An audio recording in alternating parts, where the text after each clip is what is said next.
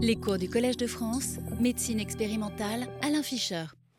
Bien, bonjour, euh, bienvenue pour ce dernier cours de cette série donc, qui était centré autour de l'auto-immunité ou l'auto-inflammation. Donc aujourd'hui, on va discuter, comme le titre l'indique, essentiellement de thérapeutiques, les thérapeutiques existantes, vous verrez les limites, et quelles thérapeutiques on peut envisager pour le futur, ce qui va nous ramener à nouveau sur une démarche expérimentale comme on, on l'a vu euh, dans un certain nombre de situations lors des cours précédents.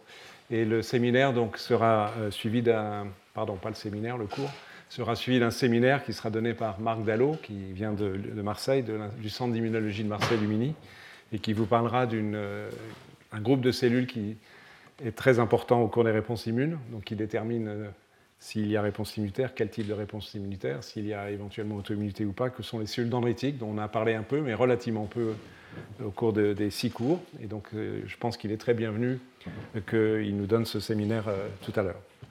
Alors pour l'instant, donc traitement des maladies auto-immunes et maladies inflammatoires, il existe depuis 60 ans environ euh, toute une série d'approches thérapeutiques qui se sont progressivement euh, développées pour traiter les, multiples maladies auto-immunes dont j'ai eu l'occasion de vous parler au moins lors du premier cours, selon une démarche qui jusqu'à peu a été essentiellement empirique et non pas fondée sur une connaissance intime qui n'est pas encore acquise, comme vous l'avez pu le voir, de la physiopathologie des, maladies auto-immunes. Mais ça vaut la peine de passer en revue, sans entrer dans trop de détails naturellement, ce n'est pas un cours de médecine pour les étudiants en médecine ici, mais de, passer en revue les thérapeutiques existantes, leur, leur, intérêt et leurs limites. Donc ce qu'on va faire à travers cette diapo et, les quelques suivantes. Euh, au passage, je vous rappelle quand même qu'en termes de problèmes de santé publique, les maladies auto-immunes et en y associant les maladies inflammatoires sont la troisième cause dans, le monde occidental, où les maladies infectieuses ont une une importance plus limitée. La troisième cause de mortalité et de morbidité, après le cancer et les maladies cardiovasculaires qui ont à peu près le même niveau de taux de mortalité et de morbidité. Donc c'est une problématique qui est sérieuse, j'ai eu l'occasion de vous l'évoquer euh, initialement. Donc il n'existe pas aujourd'hui de traitement curatif, ce qui est évidemment bien dommage. tous les traitements dont je vais vous parler sont des traitements suspensifs, qui limitent l'extension de la pathologie, qui permettent d'obtenir des rémissions, donc une disparition des symptômes, mais qui ne permettent pas de guérir définitivement cette pathologie. Donc, ce qui implique que les thérapeutiques sont amenées à être données au long cours et ce qui pose tous les problèmes de toxicité des médicaments, qui est un des grands problèmes des traitements immunosuppresseurs dont, je vous dirai un mot. Ce qui fait que les stratégies de l'avenir cherchent à cibler le plus possible l'effecteur de l'immunité que l'on cherche à, bloquer, de telle manière à limiter les conséquences euh, des immunosuppressions non spécifiques qui affectent un plus grand nombre d'effecteurs du système immunitaire. Donc le problème, c'est celui-là, les risques d'infection euh, en bloquant tel ou tel type d'effecteur de réponse immune et éventuellement de cancer pour les, thérapeutiques au très long cours. Donc quelles sont les, classes de molécules que l'on utilise aujourd'hui euh, pour traiter des patients qui ont des maladies auto-immunes Ce sont des molécules qui affectent soit l'activation des cellules, lymphocytes T et B pour l'essentiel, en schématisant un tout petit peu, qui affectent leur capacité de se diviser, la prolifération, ou affectent leur survie, et où. Les mécanismes peuvent être communs, c'est-à-dire qui empêchent les cellules de s'activer, les empêchent de se diviser, ou, et ou les empêchent de survivre si les cellules meurent, euh, et qu'elles sont auto-immunes, ça peut être une bonne idée pour contrôler la, pathologie. La première classe de molécules qui est, utilisée depuis bien longtemps, des dizaines d'années, sont les glucocorticoïdes, donc les corticoïdes, comme on dit euh, fréquemment, qui sont encore euh, traitements souvent de, première ligne, comme on dit en médecine, de beaucoup de maladies auto-immunes. L'action des glucocorticoïdes est extrêmement non spécifique, si je puis dire les choses ainsi, c'est-à-dire qu'elle affecte les fonctions du système, des systèmes humains adaptatifs, donc les fonctions des lymphocytes T et B, mais aussi à peu près toutes les fonctions de l'immunité innée. Donc c'est une espèce de, système qui freine toutes les réponses immunitaires, qui affecte notamment euh, aux doses usuelles d'utilisation les capacités de prolifération des lymphocytes et à forte dose, on peut l'utiliser à très forte dose. Dans ce cas-là, peut provoquer la mort des cellules, des lymphocytes T ou de, lymphocytes B, et qui sont entre autres dans, leurs conséquences de puissants inhibiteurs de la production de toute une série de cytokines, donc impliquées dans les réponses immunes. On va en reparler pour des actions plus ciblées tout à l'heure, et qui, évidemment, certaines d'entre elles étant mises en jeu dans les réponses auto-immunes et euh, inflammatoires. Le, grand inconvénient de la, corticothérapie, malgré son efficacité, c'est qu'elle a de multiples effets secondaires dont on dira un mot tout à l'heure. Ensuite sont apparus, euh, ce n'est pas tout à fait dans l'ordre chronologique, mais presque, une série de molécules plus spécifiquement dites immunosuppressives, bien que les corticoïdes soient tout à fait à être considérés comme un traitement immunosuppresseur, même si parfois on parle de traitement anti-inflammatoire. C'est juste une question de sémantique qui n'est pas, totalement appropriée.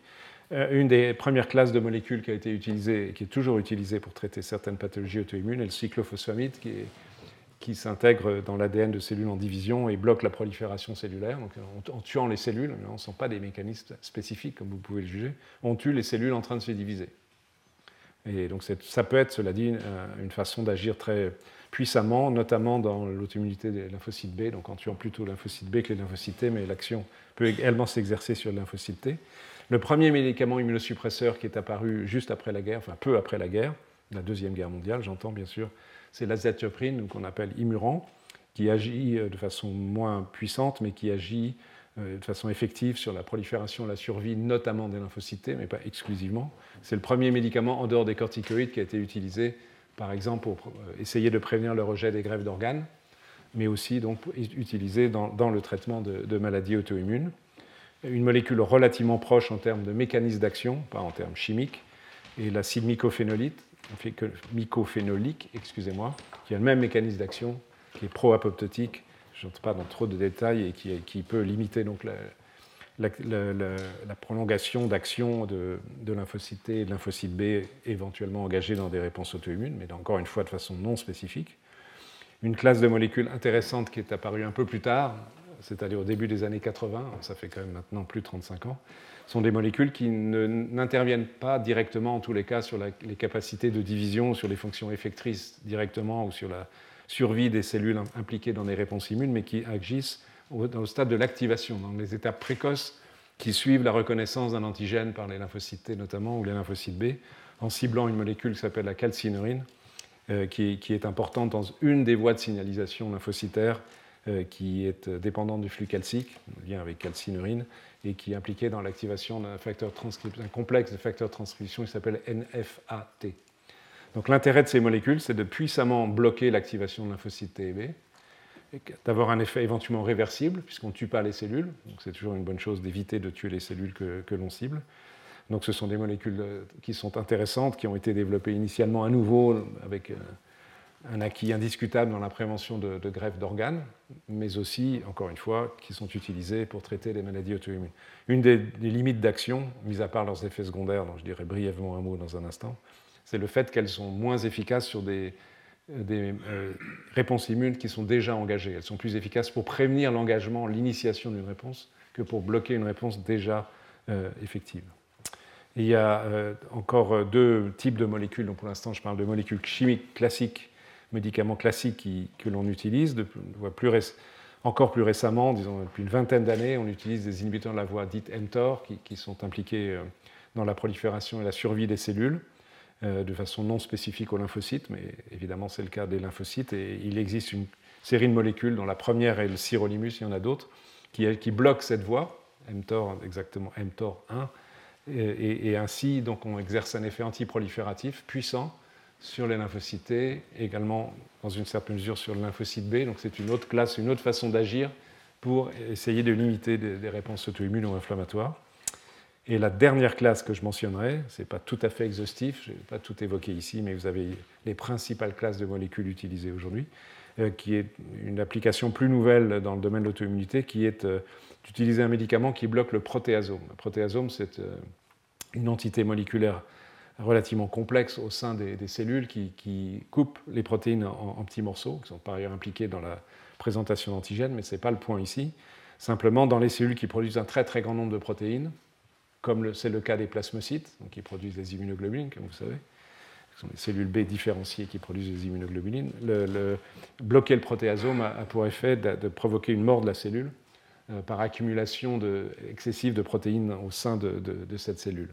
En fait, ce médicament n'a pas été développé initialement pour traiter les maladies auto-immunes, mais pour traiter les cancers des plasmocytes, c'est-à-dire les myélomes. Le myélome, je vous rappelle, c'est un, cancer où les, plasmocytes, de façon donc maligne, survivent, se divisent et, provoquent un cancer assez terrible. Donc, une des façons de traiter le myélome, c'est d'essayer de tuer les, les, cellules plasmocytaires en inhibant leur protéasome. Mais qui peut le plus, peut le moins, si je puis dire, c'est une façon de parler. Mais en inhibant ce protéasome, on peut aussi bloquer euh, l'action, donc tuer des plasmocytes impliqués potentiellement dans une réponse auto-immune. Donc dans ce, type de médicament peut avoir un certain intérêt dans l'auto-immunité liée à des auto-anticorps et a été, utilisé avec un certain succès, par exemple, dans des, patients qui développent des anémies hémolytiques, donc qui développent une auto-immunité dirigée contre leurs globules rouges, mais ce n'est pas exclusif. Donc voilà les principales classes de molécules qui sont dans la pratique courante, enfin semi-courante, des, médecins qui traitent des patients atteints de, de maladies auto-immunes. Dans une période plus récente, et on en a parlé l'année dernière pour ceux qui étaient là, euh, se sont développées une autre euh, classe de, de molécules thérapeutiques qui ont un intérêt dans le traitement des maladies auto-immunes, que sont les anticorps, essentiellement les anticorps monoclonaux. Je ne reviens pas sur leur définition, on en avait abondamment parlé l'année dernière. Mais il y a aussi, sachez-le, des, des, médicaments que sont des anticorps polyclonaux, c'est-à-dire une combinaison d'anticorps générés par immunisation d'animal. Et ceci a été fait en immunisant des lapins, des chevaux, par exemple, contre des lymphocytes, T euh, en particulier. Et donc on utilise aujourd'hui en thérapeutique des sérums dits anti-lymphocytaires qui, de façon très puissante, sont capables de tuer des lymphocytes T, des lymphocytes B, éventuellement d'ailleurs d'autres cellules sanguines. Donc cela peut permettre une, action très violente pour bloquer une réponse immune très intense. Et dans certaines situations très sévères de, maladies auto-immunes, ils peuvent être utilisés. leur grand inconvénient, c'est qu'ils tuent naturellement tous les lymphocytes. On ne peut pas imaginer un système moins spécifique. Et donc, à côté de tuer les lymphocytes dangereux, responsables d'une maladie auto-immune, il, crée un déficit immunitaire sévère, prolongé, avant que soient refabriqués les lymphocytes, et donc ce sont sources de, problèmes. On, est amené à utiliser, c'est un des nouveaux traitements de la sclérose en plaques et, d'autres maladies auto-immunes, un anticorps monoclonal qui essaie de cibler les lymphocytes T. Donc il y a l'anticorps qui cible une molécule qui s'appelle CD52, qui est exprimée à la surface des lymphocytes mais à vrai dire pas que les lymphocytes T, aussi des lymphocytes B, des cellules dendritiques, d'autres cellules d'origine hématopoïétique. Mais la cible principale thérapeutique, c'est le même principe, détruire des lymphocytes. On essaie de le faire sans être, en disant des, doses pas trop élevées de, cet, anticorps pour ne pas être trop immunosuppresseur, mais évidemment, c'est une stratégie absolument non élégante. On, on, assomme, on essaie d'assommer la maladie, mais avec la maladie, on assomme l'ensemble du système immunitaire, ce qui évidemment pose souci, mais c'est la réalité de ce qui est disponible aujourd'hui. Et ensuite, on, on, arrive à des approches qui sont plus ciblées potentiellement plus intéressante pour l'avenir, car moins, à la fois efficace et par contre moins agressive, comme l'utilisation d'anticorps qui sont capables de cibler les lymphocytes B en reconnaissant une molécule de surface de ces lymphocytes, qui est la molécule CD20. Et éventuellement, il y en a d'autres, je crois que je dirai un mot tout à l'heure, donc qui peut permettre indirectement de détruire des lymphocytes B. À nouveau, évidemment, ce n'est pas spécifique, on détruit tous les lymphocytes B potentiellement, pas les plasmocytes, ce qui est une limite puisque les plasmocytes sont les cellules qui produisent le plus abondamment les anticorps, donc les auto-anticorps. Mais enfin, on sait qu'en détruisant des lymphocytes B, on peut agir de façon relativement efficace sur certains types de maladies auto-immunes, en bloquant la production directement ou indirectement des auto-anticorps ou en ayant des effets autres sur les, lymphocytes B. Donc c'est une approche thérapeutique qui s'est beaucoup développée ces dernières années et qui est moins toxique. On peut utiliser euh, des anticorps, vous allez voir quelque chose qui est un peu paradoxal par rapport à des, des notions que j'introduirai un peu plus tard dans ce cours, des anticorps par exemple qui ciblent le récepteur de l'interleukine 2, donc qui est exprimé par les lymphocytes T activés. Donc là, l'intérêt, c'est qu'on cible uniquement des lymphocytes T activés. On va ne pas avoir d'action à l'égard de lymphocytes non activés, et donc on préserve l'essentiel du pool des, cellules du système immunitaire, des lymphocytes T en l'occurrence, en, comparaison avec euh, ce qui se fait ici avec le sérum anti-lymphocytaire ou l'anticorps anti-CD52 CD52 qui tue toutes les cellules. Donc l'action est plus restreinte et donc évidemment euh, moins toxique, et ceci peut avoir un certain degré d'efficacité. Encore que cet, anticorps est plutôt utilisé dans la prévention ou le traitement de rejet de greffe d'organes qu'en auto-immunité, mais c'est une possibilité d'utiliser. Il y a un paradoxe que j'expliquerai, enfin j'expliquerai pas, mais que je décrirai tout à l'heure. Je essayer de l'expliquer c'est qu'on on peut agir absolument dans le, sens opposé, c'est-à-dire donner l'interleukine 2, donc la cytokine qui reconnaît ce récepteur, donc une action positive, alors que là on a une action bloquante, pour essayer de traiter des maladies auto-immunes. J'y reviendrai un peu plus tard. Il y a d'autres anticorps qui se sont développés. Je vous avais parlé, je crois, je suis sûr, l'année dernière, euh, notamment les anticorps anti-TNF, qui neutralisent une des cytokines parmi les très nombreuses qui sont impliquées dans les réponses immunes. Et il a été montré de façon euh, essentiellement empirique initialement et expérimentale dans des modèles animaux que la neutralisation du TNF pouvait avoir un effet bénéfique dans certaines maladies auto-immunes, essentiellement polyarthrite rhumatoïde, et euh, la maladie inflammatoire de l'intestin, la maladie de Crohn, dans certaines circonstances. des anticorps qui inhibent d'autres cytokines impliquées dans les réponses immunes. Je vais en reparler. L'interleukine 17, qui est une des cytokines engagées dans les réponses dites TH17, on a déjà parlé. Et euh, on a une action ici avec que ce soit la précédente à travers le blocage du TNF ou de l'IL-17, donc vous voyez qui est considérablement restreinte, puisqu'on ne cible qu'une seule molécule parmi la myriade des molécules impliquées dans les réponses immunes. Donc l'approche est nettement plus élégante, et dans certains cas, vous allez le voir, ce type d'approche peut être efficace, donc en bloquant une cytokine clé d'un certain type d'effecteur de réponse T, que sont les cellules TH17. Une autre euh, façon d'agir, j'y reviendrai encore tout à l'heure, c'est sur une autre cytokine qui s'appelle l'interleukine 23. L'interleukine 23, elle est nécessaire pour différencier les cellules TH17, donc elle est en amont de la précédente, mais elle est sur la même logique et qui est d'empêcher, in fine, l'action pathogène de lymphocytes effecteurs de type TH17. On peut encore citer, c'est plus ou moins le même mécanisme d'action, il est un peu plus large parce qu'il a aussi un effet anti-inflammatoire plus large, le blocage de l'interleukine 6 ou du récepteur d'interleukine 6. Donc toutes ces molécules existent aujourd'hui et sont utilisées à des degrés variés dans le traitement de maladies auto-immunes. Ou encore une molécule hybride qui est la, molécule soluble CTLA4, donc qui est une forme soluble d'une molécule dont on a parlé, qui est exprimée à la surface des lymphocytes après qu'ils aient été activés, qui est une molécule régulatrice des réponses immunes.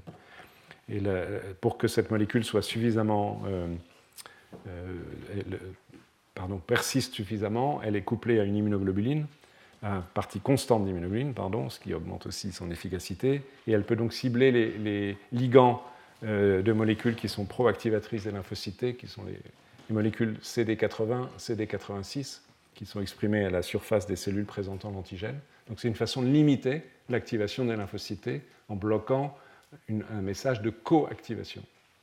Et ceci a une certaine euh, utilité. Donc vous voyez qu'il y a beaucoup d'approches qui sont à nouveau, pour certaines d'entre elles, montrées sur cette diapo pour illustrer le, ce dont je viens de vous parler, mais en image, avec moins de texte. On, a parlé du TNF, donc qui, euh, qui est TNF essentiellement produit, pas exclusivement par les cellules d'immunité innée, euh, soit directement dans l'activation de soit secondairement une activation via les lymphocytes. Donc bloquer cette cytokine qui a de multiples actions pro-inflammatoire est utile, je l'ai évoqué tout à l'heure.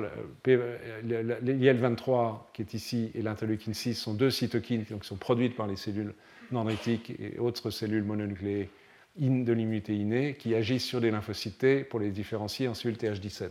Donc bloquer l'une ou l'autre est une façon euh, qui peut restreindre la, différenciation de cellules effectrices TH17, productrices d'IL17.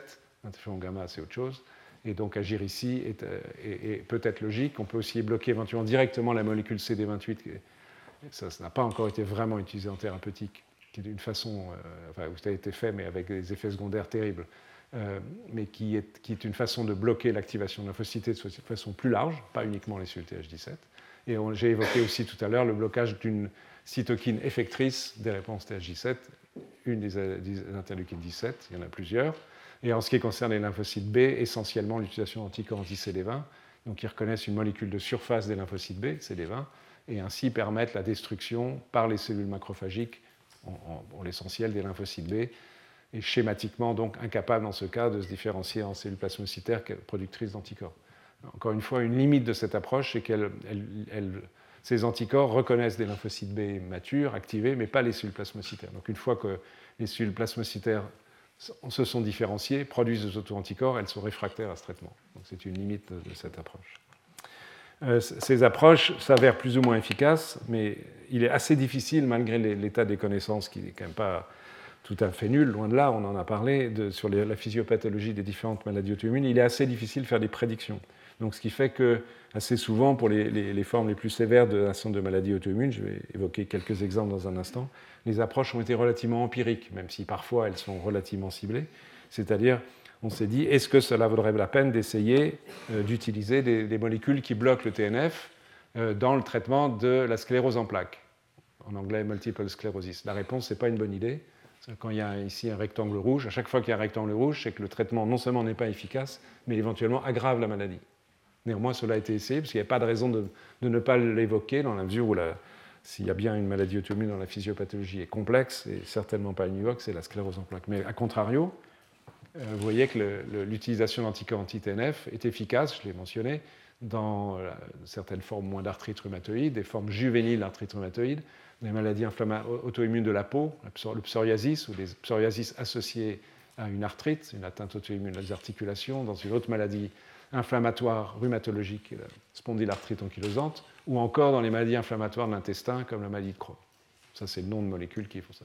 Si on regarde le, traitement euh, qui bloque l'interleukine 23 et éventuellement l'interleukine 12, vous voyez qu'il y a une efficacité démontrée de cet anticorps qui a, qui a le doux nom de ustekinumab euh, dans le traitement du psoriasis ou du psoriasis associé à une arthrite, mais n'est pas efficace dans d'autres formes d'arthrite.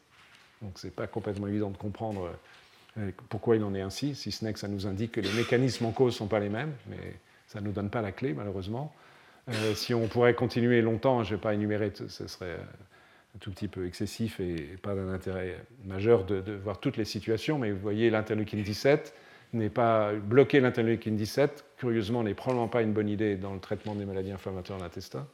Euh, par contre, est efficace dans le psoriasis.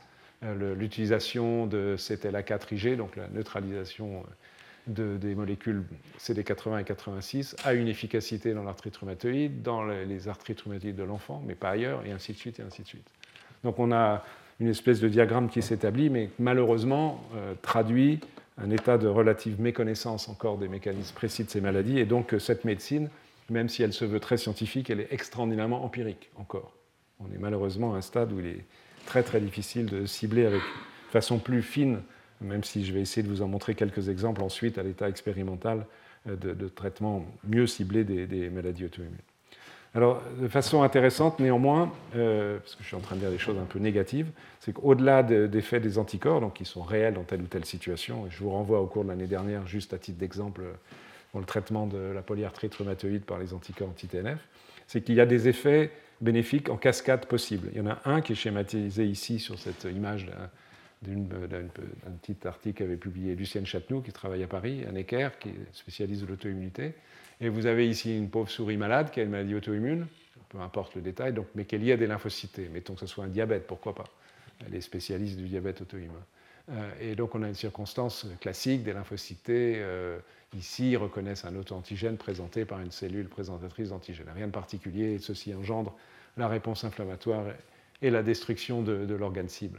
Donc on, se dit que ça vaut la peine de traiter cette pathologie auto-immune avec des anticorps qui ciblent lymphocyte ou lymphocyte B. Ceci entraîne la mort des cellules par apoptose. Alors le point qui est peut-être intéressant, où il y a quelques évidences expérimentales, pas très solides, mais qui existent, c'est qu'en induisant la mort de la cellule par apoptose, donc les, corps apoptotiques sont phagocytés, ça c'est sûr et certain, par les cellules mononucléées phagocytaires, et que dans ce contexte, c'est ce que des travaux qui ont été publiés il y a deux ans montrent, c'est que ces cellules phagocytaires peuvent produire des cytokines qui, sont euh, immunosuppressives, comme le TGF-bêta, et que euh, ce, relargage, la sécrétion de TGF-bêta par les cellules mononucléées dans ce contexte, donc induit par une thérapeutique, un anticorps monoclonal, a pour conséquence de favoriser la différenciation de lymphocytes T naïfs en lymphocytes T régulateurs, dont je vous ai abondamment parlé. Donc il est possible, chez l'homme il n'y a aucune démonstration de cela, mais il y a des modèles animaux, et murins, où ceci est démontré, où, on a, un effet immunosuppresseur en cascade qui est intéressant, puisqu'on a dans un premier temps l'effet direct pas très spécifique de destruction d'une cellule impliquée dans une réponse immune, T ou B, en fonction de l'anticorps choisi, mais qui induit secondairement la production de dérégulateurs qui éventuellement sont un peu plus spécifiques des auto-antigènes considérés parce que ce sont les cellules cibles euh, in situ probablement qui ont été le, plus détruites et, donc qui, augmentent les chances de production de cellules T régulatrices in situ, mettons dans le pancréas, euh, et ainsi de rétablir un, équilibre et, une maladie, et donc une souris qui soit plus heureuse encore une fois, ce schéma, il n'y a pas de démonstration stricte qu'il soit euh, effectif dans le traitement de maladies auto-immunes chez l'homme. Il y a des données expérimentales murines, mais on peut espérer qu'il en soit aussi ainsi chez l'homme. Je vous ai dit que ces médicaments que nous utilisons aujourd'hui ont beaucoup d'effets euh, iatrogènes. Je ne vais pas entrer dans les détails, mais c'est juste pour vous dire que c'est un problème majeur de la médecine de l'auto-immunité et des maladies inflammatoires, puisqu'il faut traiter ces patients au long cours, il faut limiter leur maladie auto-immune en induisant le moins de complications possible. Or, il y a de multiples complications. Chaque molécule a ses effets secondaires. Je ne vais pas entrer dans le détail, mais vous pouvez voir qu'un certain nombre d'entre elles ont des effets toxiques qui n'ont rien à voir avec le système immunitaire, sur le système cardiovasculaire. Par exemple, il est très bien connu que la cyclosporine induit l'hypertension artérielle, les corticoïdes aussi, euh, c'est ici, et puis plein d'autres font d'autres actions qui ne sont pas euh, salutaires. Euh, certes, si on les donne au très long cours, certains peuvent être responsables de pathologies cancéreuses, notamment de l'info, mais au très long cours. Hein, il faut vraiment des années et des années de traitement, mais c'est un risque. Et puis évidemment, ils sont immunosuppresseurs, donc ils peuvent donner au long cours à forte dose. Je ne vais pas donner un, drapeau, un tableau trop euh, sévère de ces situations, mais peuvent provoquer des infections, notamment virales, cytomégalovirus, virus d'Epstein-Barr, le BK virus qui affecte le système urinaire il y a des effets qui suppriment la production des cellules sanguines, notamment tous les médicaments qui, sont, qui, induisent la mort cellulaire euh, peuvent induire aussi la mort cellulaire de, précurseurs d'autres cellules que les lymphocytes. Donc ça peut être un problème si les médicaments sont surdosés. Et puis encore, la dernière ligne vous montre encore d'autres complications possibles. Donc c'est, le, point ici est juste, je pense que vous l'aurez retenu, et que malheureusement les médicaments disponibles, aussi efficaces qu'ils puissent, être, sont difficiles d'emploi et que le, traitement de ces pathologies est un équilibre permanent entre efficacité et risque toxique, d'où l'intérêt de trouver des stratégies plus, mieux ciblées, moins toxiques et si possible efficaces. C'est ce qu'on va essayer de discuter maintenant en termes de plus de perspectives que de réalité immédiate, même s'il y a des essais cliniques en cours dans tel ou tel cas, je, vais en parler. Juste avant, pour terminer dans le contexte du caractère euh, pragmatique et empirique des thérapeutiques, le but, ce n'est pas que vous lisiez dans le détail ceci, ce qui, est, montré ici sont des recommandations du traitement d'une maladie auto-immune fréquente, relativement fréquente, le lupus. Vous voyez qu'aujourd'hui, les, les, propositions de traitement de la maladie, en fonction de sa gravité, des formes les plus modérées aux plus sévères, consistent à employer un médicament je redirai un mot euh, qui, a une action très intéressante. Euh, le plaquenil, qui est initialement un médicament qui est utilisé pour traiter le paludisme, donc un anti-infectieux, mais qui a un certain effet anti-inflammatoire. Retenez-le, j'en parlerai plus tard donc ça, c'est dans les formes légères. Dans les formes un peu moins sévères, un peu plus sévères, on va commencer à utiliser les corticoïdes. La prénisone, c'est corticoïde de référence qui est utilisé. Plus ou moins d'autres immunosuppresseurs, et puis ainsi de suite. On va faire de plus en plus. Mais ceci a été défini après des années et des années d'expérience médicale, euh, donc de façon empirique, sérieuse, très, raisonnable, mais malheureusement pas très fondée sur une connaissance précise de, la maladie du pic. Mais c'est la réalité de la médecine euh, de ces pathologies aujourd'hui. Alors, qu'est-ce qu'on peut envisager pour le, pour le futur, ou même de, un présent immédiat. Si je prends encore l'exemple du lupus, il y a quelques stratégies qui se développent, et après on verra des, mécanismes plus globaux euh, qui, ont leur intérêt, par exemple en ciblant d'autres cytokines dont on sait qu'elles jouent un rôle important dans la survie des lymphocytes B matures, y compris des plasmocytes, donc des cellules qui produisent des auto-anticorps. Donc en neutralisant ces cytokines, il y en a deux importants qui s'appellent BAF et April, on sait qu'expérimentalement, on, diminue la survie des lymphocytes B et qu'on diminue leur capacité de prolifération et de production d'anticorps.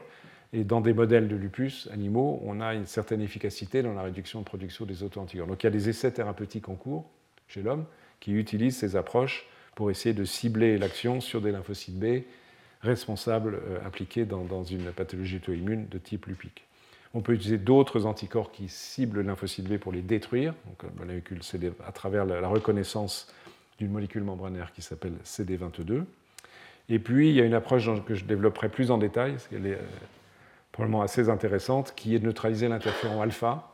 Euh, l'interféron étant une cytokine donc, dont on a déjà parlé, qui est produite par les cellules de l'immunité innée et qui peut jouer un rôle dans certaines formes de lupus. Il y a des, quelques suggestions assez fortes et donc, il y a des essais thérapeutiques en cours où, on cherche à traiter les patients qui ont une maladie lupique avec, comme on dit, une signature interféron, ce qui dans le jargon signifie simplement que leurs cellules du système immunitaire produisent beaucoup d'interférons.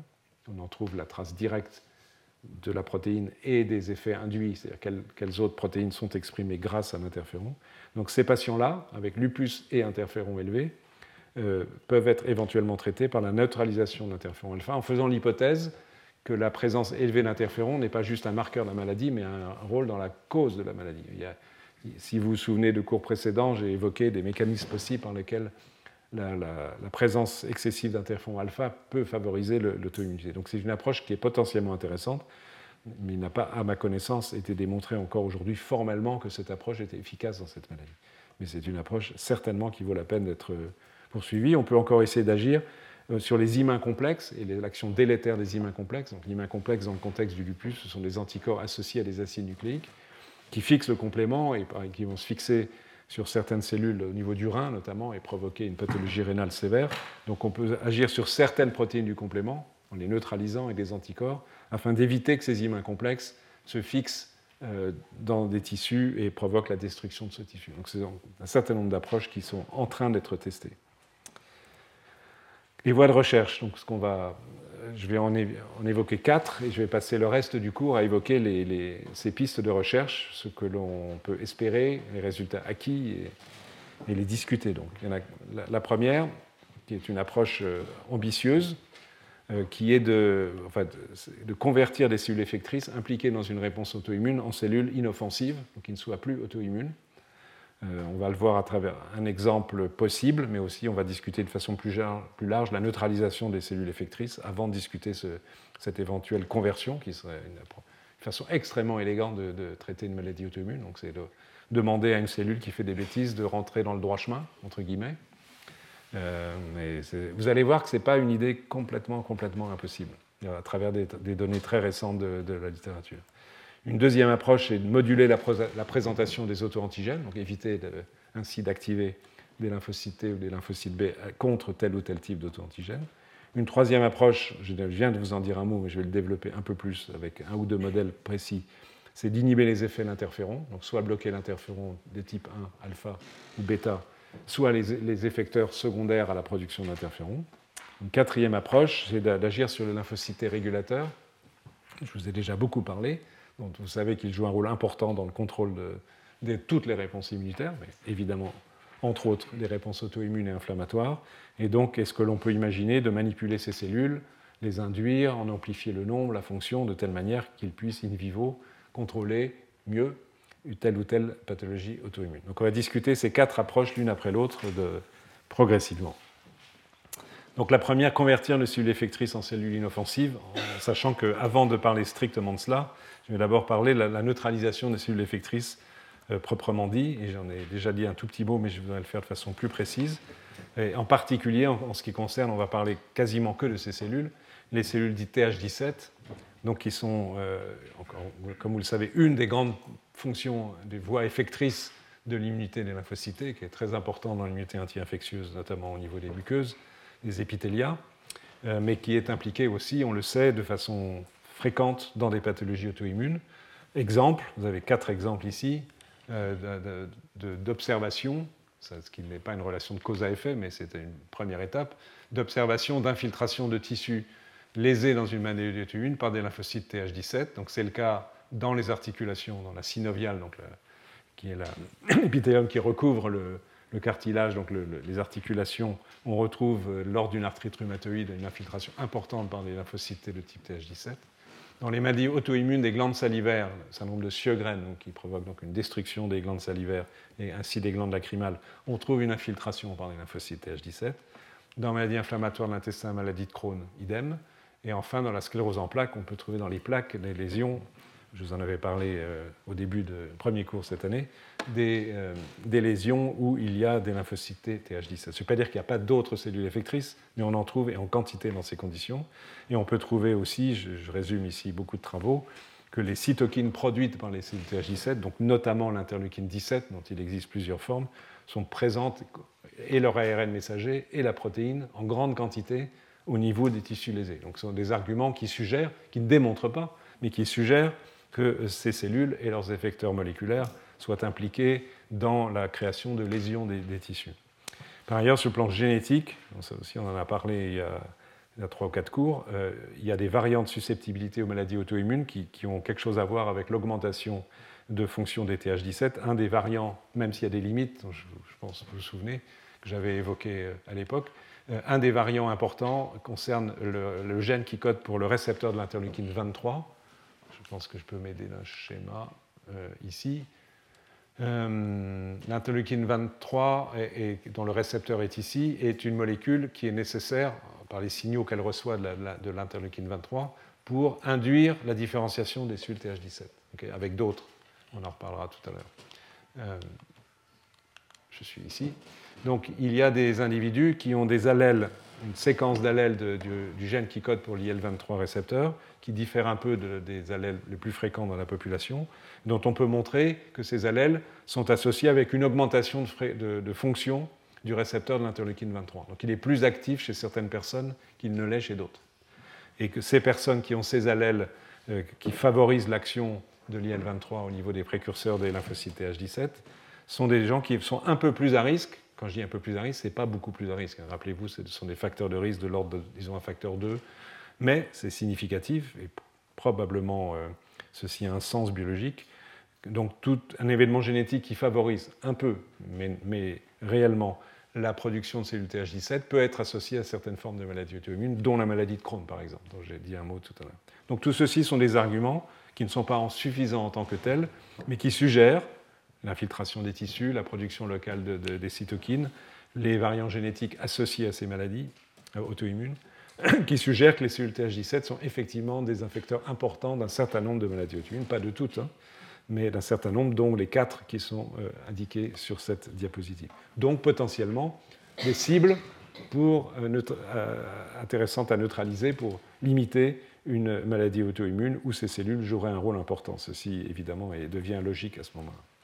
Donc, effectivement, c'est ce qui a été testé euh, en prenant, euh, donc, en ciblant, si vous regardez à droite, à nouveau le récepteur de l'interleukine 23, qui reconnaît une, protéine, en fait, deux protéines, un hétérodimère entre une molécule, qui s'appelle P40, qui est aussi membre d'une autre cytokine qui s'appelle l'interleukine 12, et P19, qui est spécifique donc, de cette cytokine, qui se fixe sur le récepteur d'IL-23, signale par un facteur transcription qui s'appelle STAT3 et qui transmet au lymphocyte T des messages qui favorisent la différenciation des cellules TH17 ainsi que leur expansion. Donc une fois que la reconnaissance d'un antigène s'est produite, c'est une réaction très importante vers la différenciation de ces cellules. Et au passage, vous avez ici donc, le récepteur de l'interleukine 12, donc qui qui partage euh, au niveau de la cytokine un élément qui, lui, est important pour la différenciation des cellules TH1, qui produisent l'interféron gamma notamment, qui peuvent être aussi impliquées dans les réponses auto-immunes, mais de façon moins caractéristique que les TH17.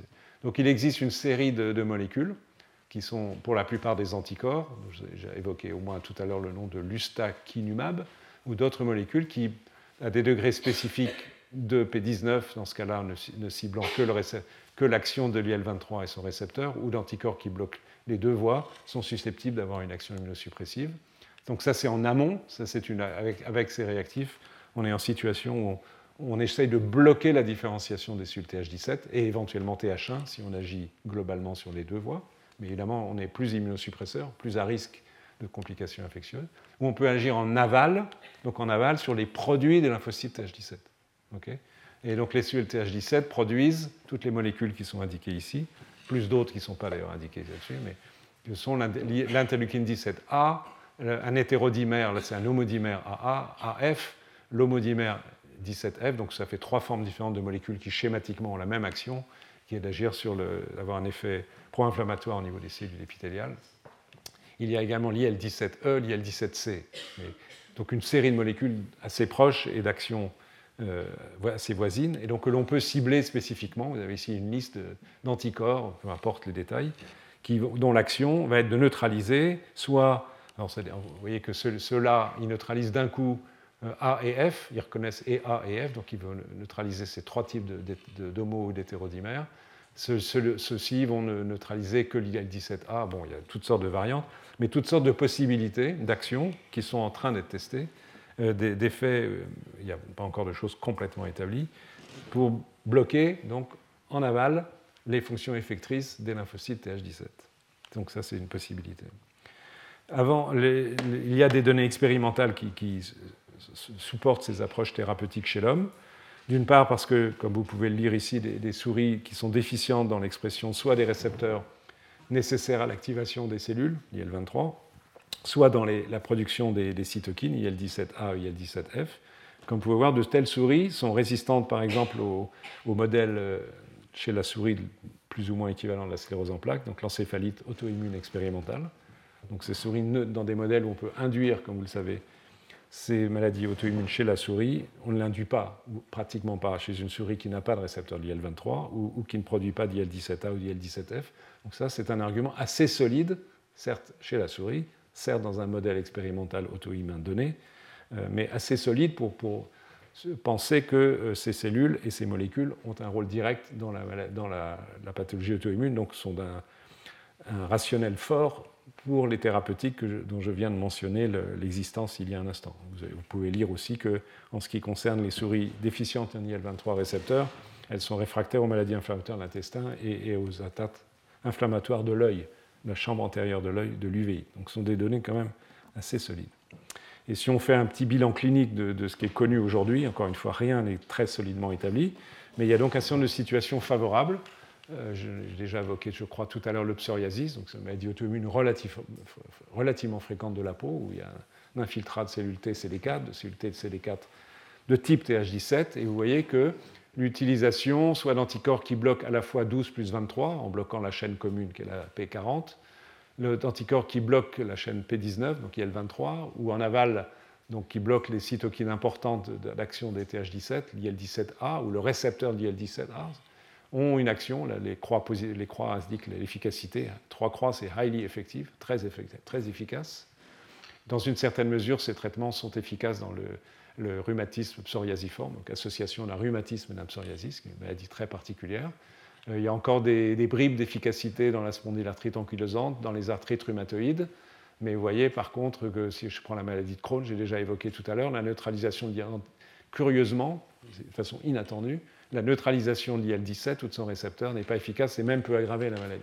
Donc même malgré, vous voyez la, difficulté, c'est que malgré l'accumulation d'arguments indirects par la génétique, par l'observation des lésions chez l'homme, par les études chez la souris, de modèles animaux qui peu ou prou euh, ressemblent aux, maladies auto-immunes malgré cela, les prédictions peuvent s'avérer fausses. Mais il y a quand même des résultats euh, évidemment positifs, et notamment pour le psoriasis, Ceci est euh, très encourageant, même si, comme c'est indiqué en bas de la diapo, je rappelle ce, point qui est absolument essentiel, le traitement est suspensif.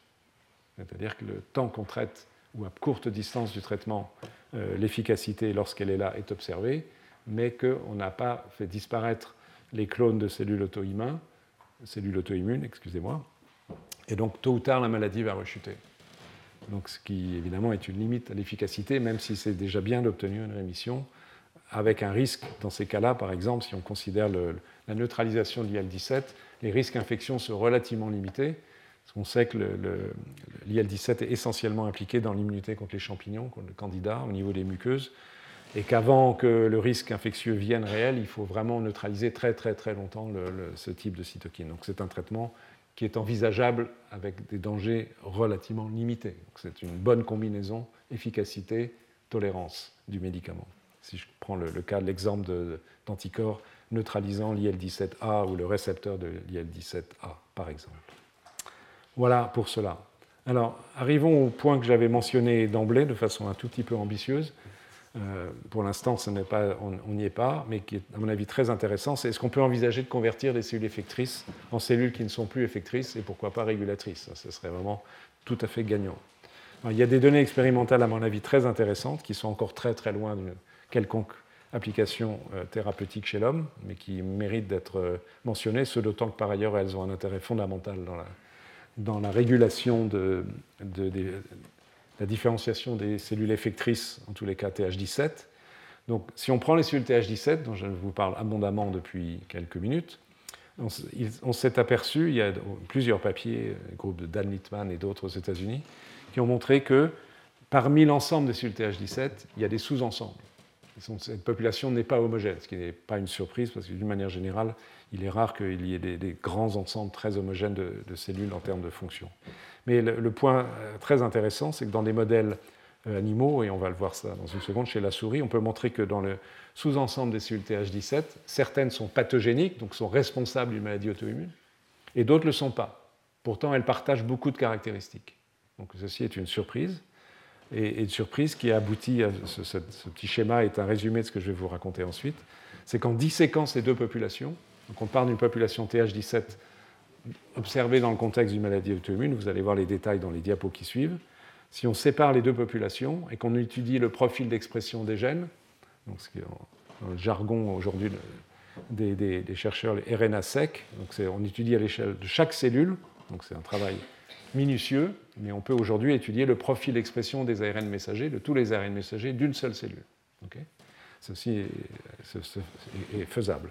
Et donc on peut obtenir pour chacune des cellules, pathogéniques et non pathogéniques, quels sont les, savoir quels gènes elles expriment. Donc un certain nombre de gènes sont communs, puisqu'elles ça va définir le fait qu'elles sont toutes TH17, produisent par exemple de l'IL17, mais forcément il doit y avoir des différences, et ces différences sont très intéressantes parce qu'elles vont définir ce qui est fait distingue une cellule pathogénique, donc impliquée dans une réponse auto-immune, d'une cellule qui lui ressemble mais qui n'est pas pathogénique. Donc c'est ce travail qui a été fait, qui est assez remarquable, qui a été publié assez, il y a deux papiers récents qui, euh, qui, apportent ces données et qui ont permis, de, vous allez voir, de différencier toute une série de gènes, dont un qui semble très important, qui s'appelle CD5L. Et vous allez voir que curieusement, la fonction de, de ce gène, qui est loin d'être complètement précise à ce jour, est d'avoir une influence sur la synthèse de certains lipides, et qu'en influant la synthèse de certains lipides, cela a une action euh, différentielle sur un facteur de transcription majeur du développement des cellules TH17 qui s'appelle ROR gamma T, qui va faire que, in fine, dans un cas pour les cellules non pathogènes, ces, cellules vont produire une cytokine immunorégulatrice qui s'appelle interleukine 10, ça c'est une vision simplifiée des choses, et que par contre, euh, dans l'autre cas, elles vont produire le récepteur de l'IL-23, dont je vous ai parlé tout à l'heure, qui est nécessaire pour différencier et activer un peu plus de cellules TH17.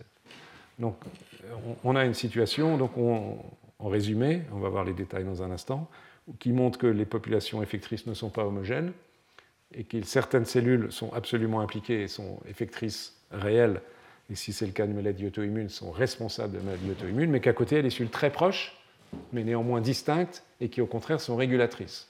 Donc le rêve, pour le futur, c'est pourquoi pas imaginer, en modifiant les cellules euh, effectrices pathogéniques, de les rendre de pathogéniques en non pathogéniques. Ce qui, serait évidemment le, Graal du traitement d'une maladie auto-immune, ici dans le cas d'une auto-immunité liée au cellules TH17. Alors, entrons un peu dans les détails de ces travaux. Comment ça a été fait? Donc, le modèle murin. À nouveau, modèle auto-immun dont je vous ai parlé à plusieurs reprises, mais qui est couramment employé. C'est un modèle très pratique, même s'il faut en connaître les limites, euh, de l'encéphalomyélite allergique expérimentale. Donc, encore une fois, une pathologie auto-immune du système nerveux qui a des traits communs avec la sclérose en plaques chez l'homme et qui est induite en immunisant les souris avec un peptide d'une protéine associée à la myéline qui s'appelle la MOG. Donc le travail il a été fait, l'analyse unicellulaire, en prenant euh, les lymphocytes d'une souris. Ici, c'est au pic de, la gravité où la maladie est le plus sévère. C'est un score de gravité de la maladie auto-immune. Donc, comme, comme, vous pouvez lire, c'est ça se passe à peu près 16 jours après le moment de l'immunisation. Donc les lymphocytes sont prélevés à ce, moment-là et vont être étudiés à l'échelle unicellulaire en, étudiant les TH17 qui sont dans le système nerveux central, CNS et Central Nervous System, des autres TH17 ailleurs. Et on va regarder leur profil d'expression de gènes. Et ces chercheurs ont fait la même manip, non seulement dans les cellules activées in vivo, dans un modèle auto-immun, mais in vitro, euh, et, à partir, à partir, de lymphocytes T naïfs prélevés de la rate ou d'organes lymphoïdes, et au bout de 48 heures d'activation avec des cytokines qui favorisent le développement des cellules TH17. Euh, et donc, clairement, ce qui est connu depuis quelques années, c'est que la combinaison d'interleukine 1, d'interleukine 6 et d'interleukine 23, dont je vous ai déjà parlé, était optimale pour euh, générer des lymphocytes TH17 actifs. Mais on sait aussi que le TGF-bêta peut jouer un rôle dans l'activation des cellules TH17. Et en fait, tel que les choses sont montrées, c'est un tout petit peu avec une vision rétrospective des choses, mais ça ne fait rien. On peut montrer, ça va se recouper des données in vivo, que si on active les cellules avec TGF-bêta et IL6, on obtient des THJ7, mais de nature non pathogénique, qui ne donnent pas cette sclérose en plaques. Et en activant avec ces trois cytokines, on a les lymphocytes THJ7 qui vont ressembler à celles-là et qui sont pathogéniques. Donc on peut étudier les cellules in vivo et in vitro, mais in fine, les, données vont être les mêmes. Et ce qu'on obtient, c'est ce genre d'image très compliqué, mais qui, peut s'expliquer, qui est visiblement très clair, parce que vous voyez qu'il y, a un carré rose ici, ou un rectangle, j'en sais rien, idem ici, et il y a du jaune là. Et euh, chaque colonne correspond à le niveau d'expression d'un gène dans une cellule.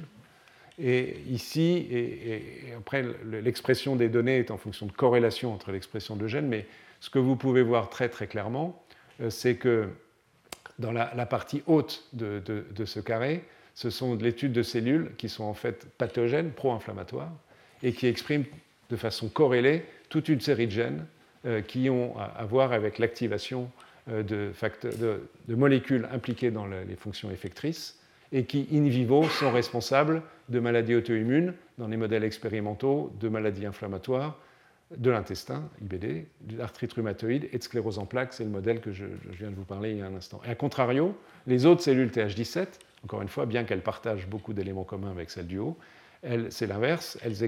on a une corrélation d'expression de toute une série de gènes ici, qui, euh, eux, ne sont pas pro-inflammatoires, ils sont, là, les autres, et qui sont plutôt des molécules régulatrices, et, là-dedans va intervenir la fameuse molécule CD5L qui différencie les deux populations. Vous voyez qu'elles ont Évidemment, et ce n'est pas montré ici, toute une série de caractéristiques communes, sinon on ne parlerait pas de population TH17, mais qu'ensuite, le, profil d'expression de toute une série de gènes, il y en a bien 30-40 qui sont analysés ici, les différencie en deux groupes très distincts et qui sont très fortement, euh, où, les, corrélations d'expression des gènes cellule par cellule est, très forte.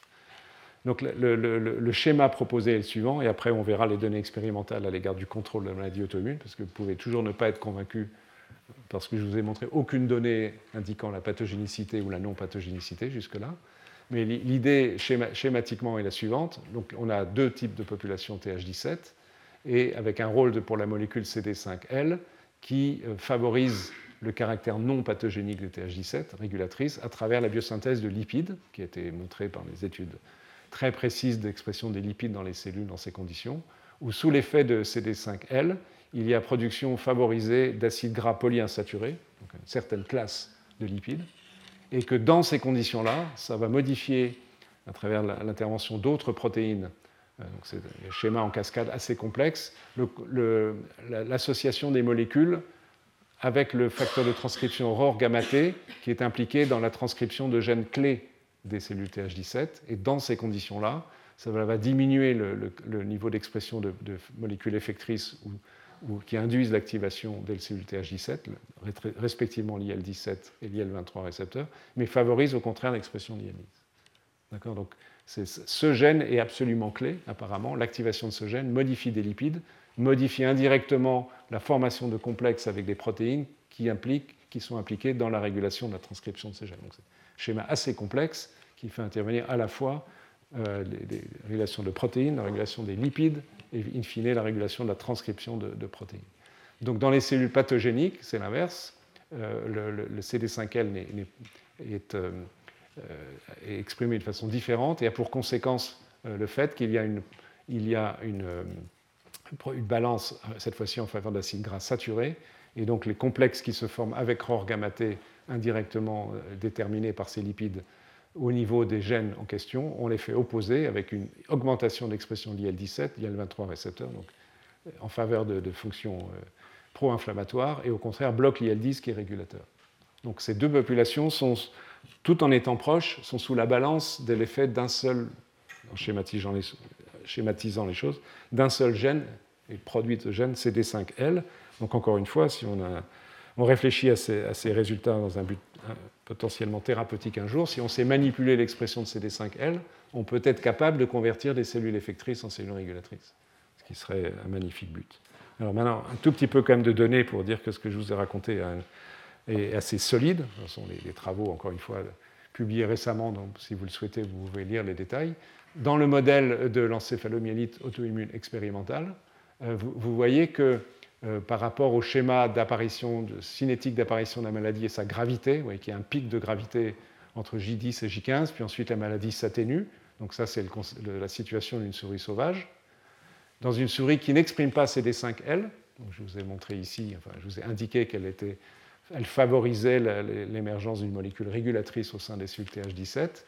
Euh, s'il n'y a pas de CD5L, donc ça favorise, excusez-moi, ça favorise ce type de schéma ou pro-active, pro-inflammatoire, eh bien, c'est assez évident que la maladie est beaucoup plus sévère.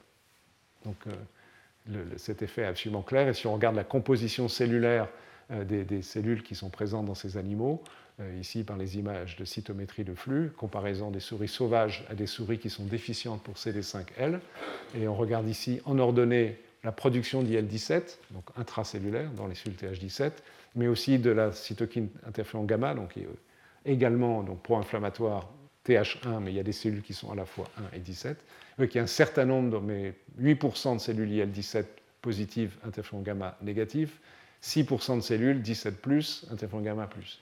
Dans les souris CD5L, il y en a beaucoup plus. Je ne peux plus lire les chiffres parce que j'ai mis un ovale rouge, mais il y en a je à peu près 20% ici, si j'arrive à lire, et là 12%. Donc on a une augmentation très significative de la fraction de cellules TH17 impliquées dans des réponses inflammatoires. Donc, montrant le rôle de cette molécule et dans, cette balance.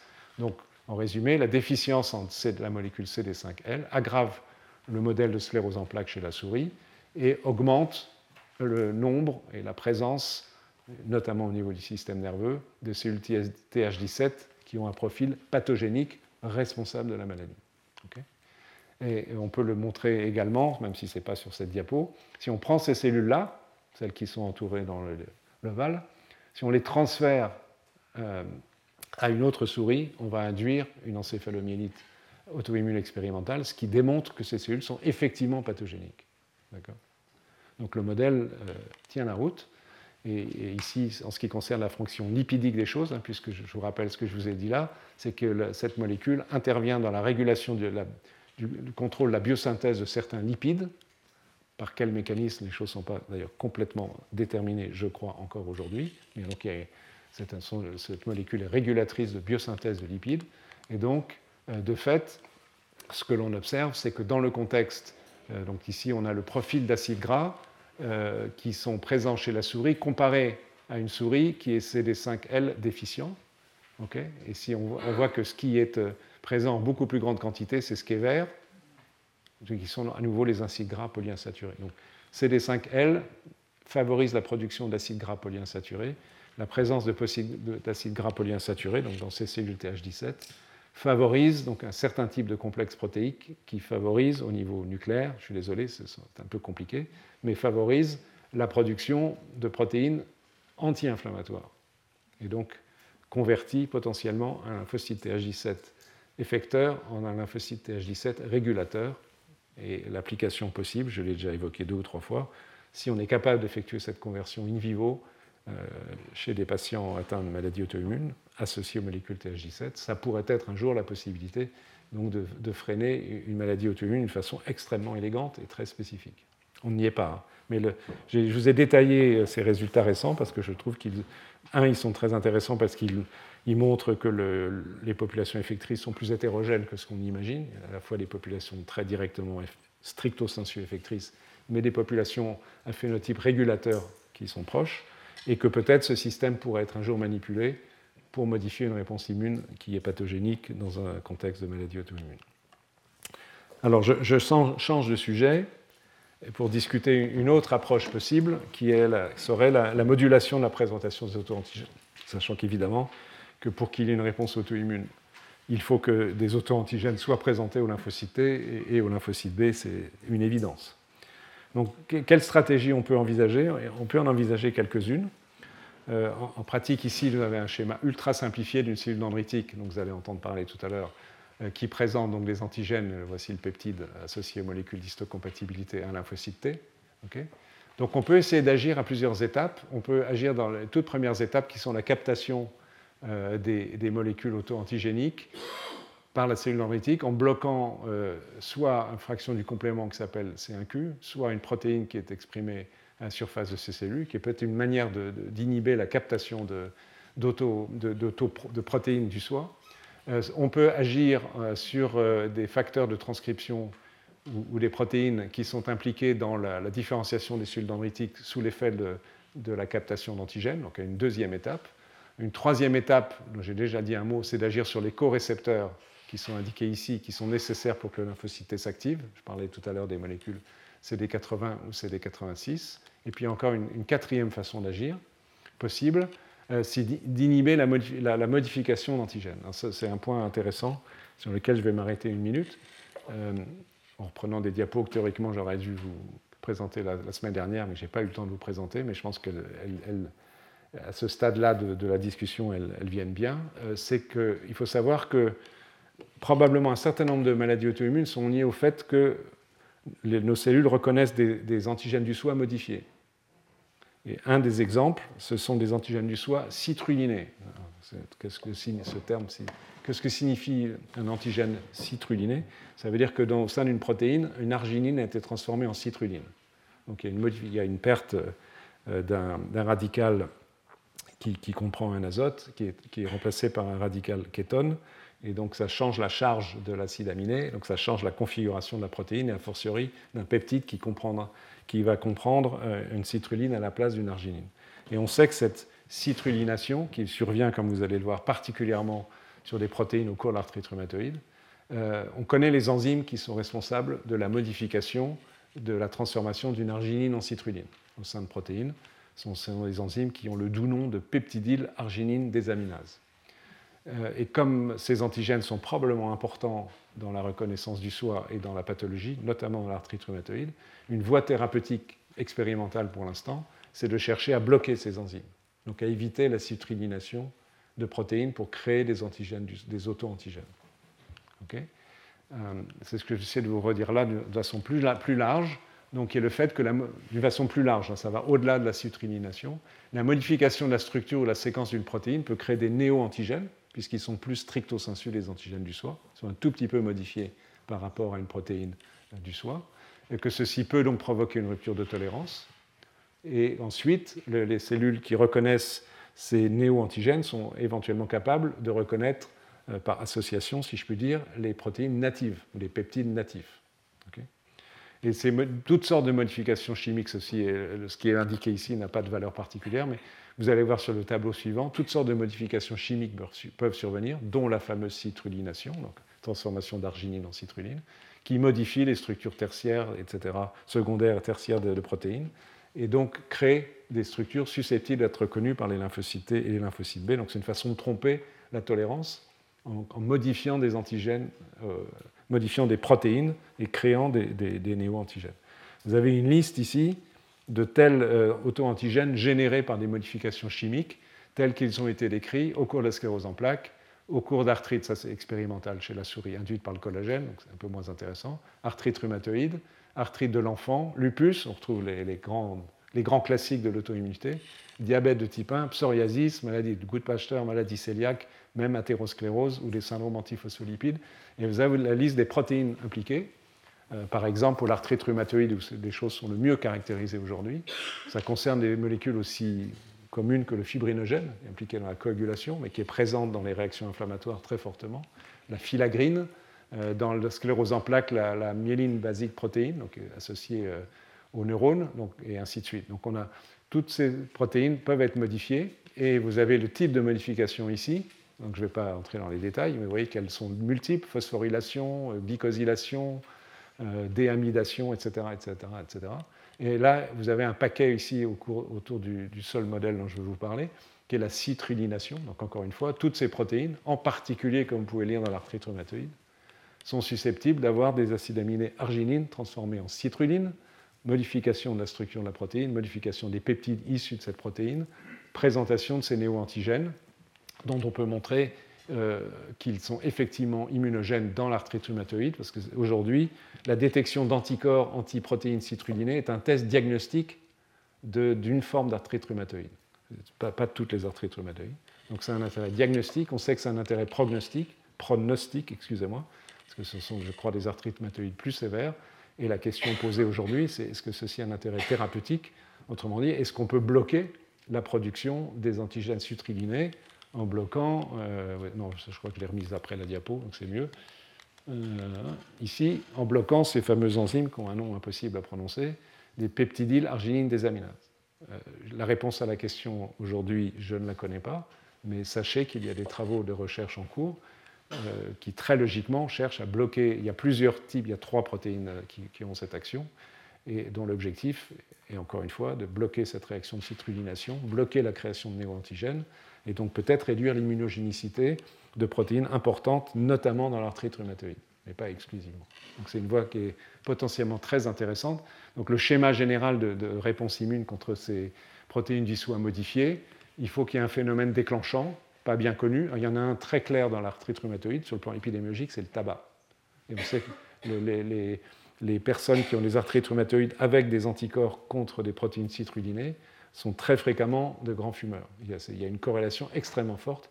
il, est, probable que le tabac, au niveau de, de, tissu, provoque donc des, modifications et l'activation de ces enzymes qui citrulinent des, protéines. C'est un exemple connu, mais il y en a, il y en a sûrement d'autres.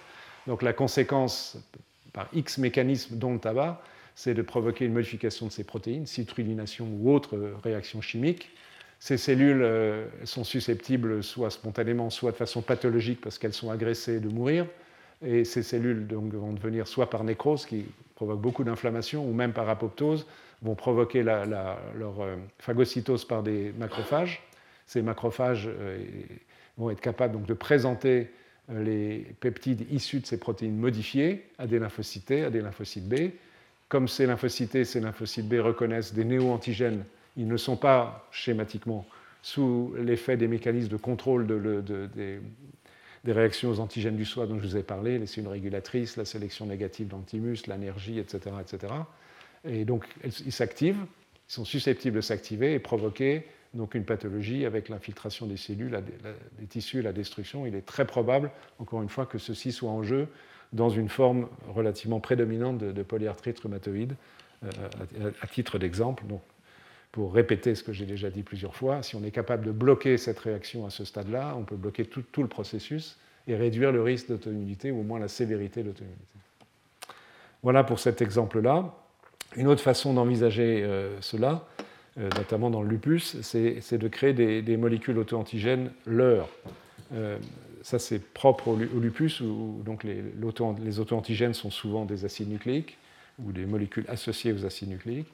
Et donc l'idée ici, euh, c'est que les, antigènes du soi reconnus par les auto-anticorps qu'on puisse soit, manipulés en les modifiant de telle manière que, au lieu d'avoir donc la formation, la, création soit par des néo-antigènes, par des antigènes du soi, pour production d'anticorps, etc., IMA complexe et toute la pathologie de la maladie, c'est de, faire des, molécules qui soient reconnues par les anticorps, donc qui sont toujours des, antigènes du soi si on veut, mais pas reconnues par un autre récepteur qui est impliqué dans ces réponses immunes dans le cas du lupus, que sont les récepteurs de l'immunité innée qui reconnaissent les acides nucléiques. Peut-être vous vous souvenez que j'ai déjà évoqué cette notion, on va en reparler d'ailleurs sous une autre forme euh, dans un instant.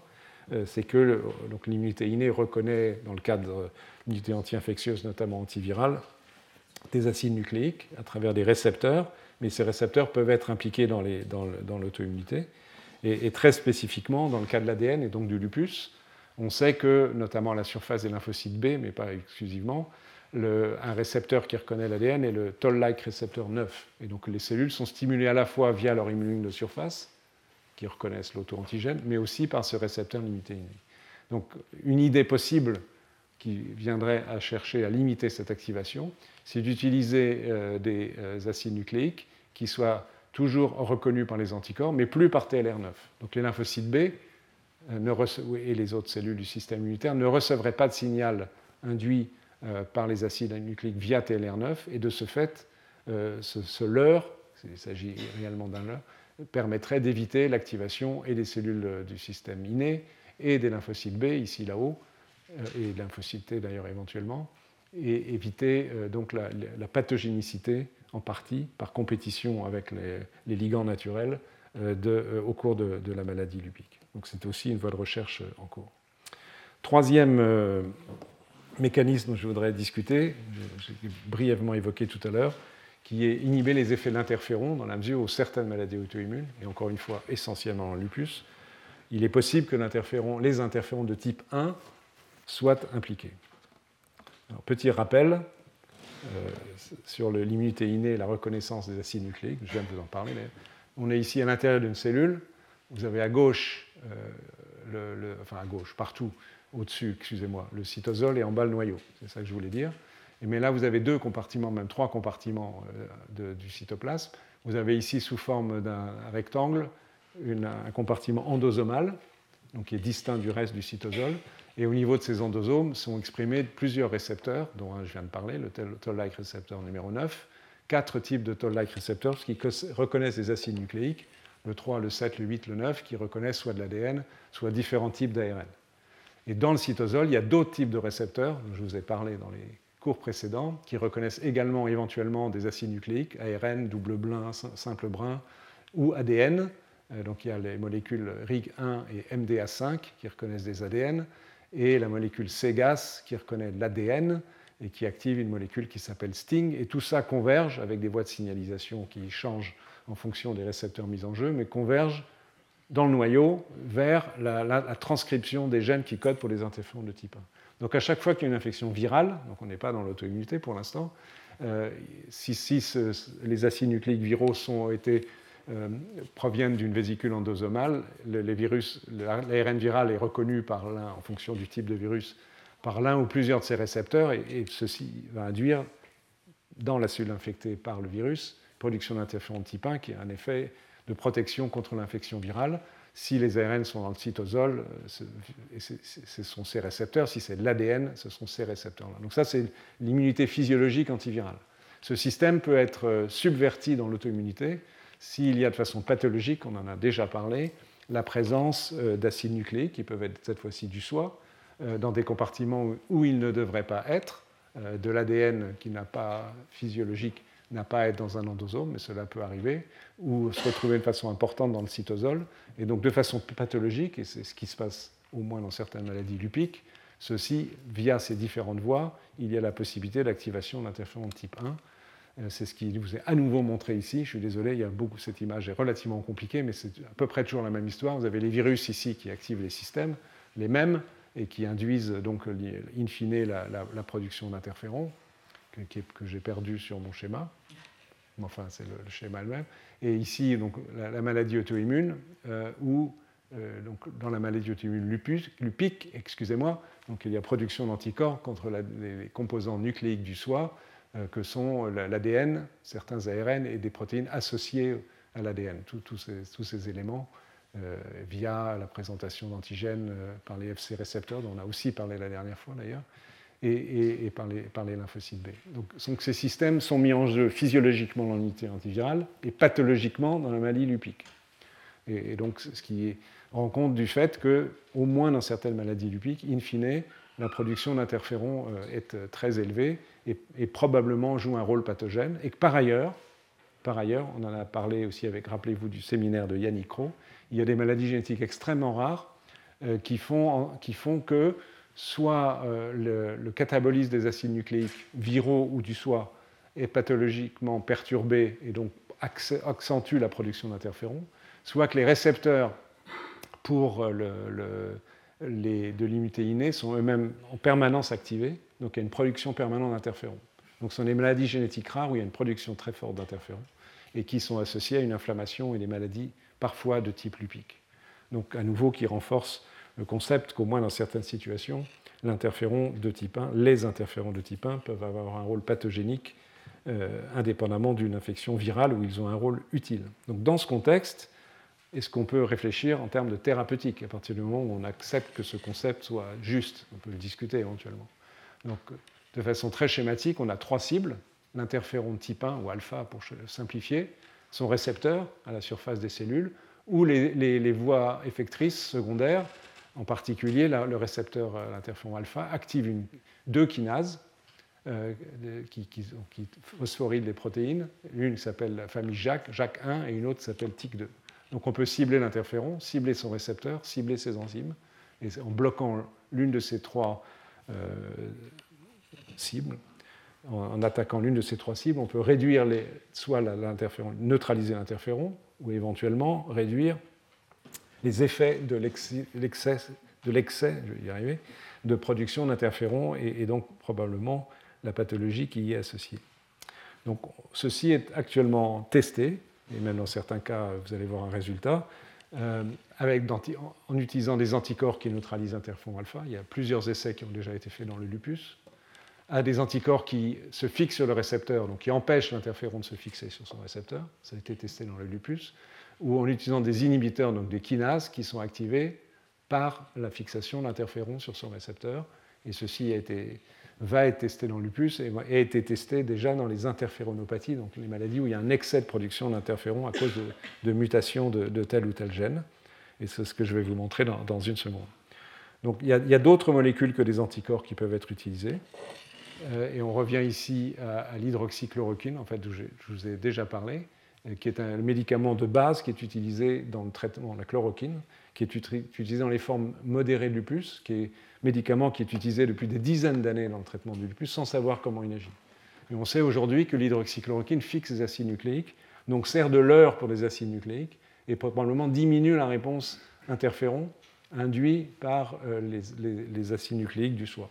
Ce n'est pas un effet thérapeutique majeur, mais c'est une explication secondaire d'une molécule utilisée de façon empirique depuis très très longtemps dans le traitement du lupus dans une moindre mesure de l'arthrite rhumatoïde. On peut aussi imaginer d'utiliser euh, des oligonucléotides qui se fixent sur les récepteurs des acides nucléiques, type TLR7, TLR8, TLR9, mais sans les activer, donc à nouveau qui servent de leurre. Donc ce type de traitement euh, a été testé déjà dans le psoriasis et je crois aussi dans le lupus, avec une certaine efficacité. Donc c'est toujours le même schéma, avec des anticorps, des inhibiteurs de kinase ou des, protéines leur ou des oligonucléotides leur ou des molécules leur qui empêchent la production d'interférons dans ces cas-là, sous l'effet de l'activation de récepteurs via des acides nucléiques.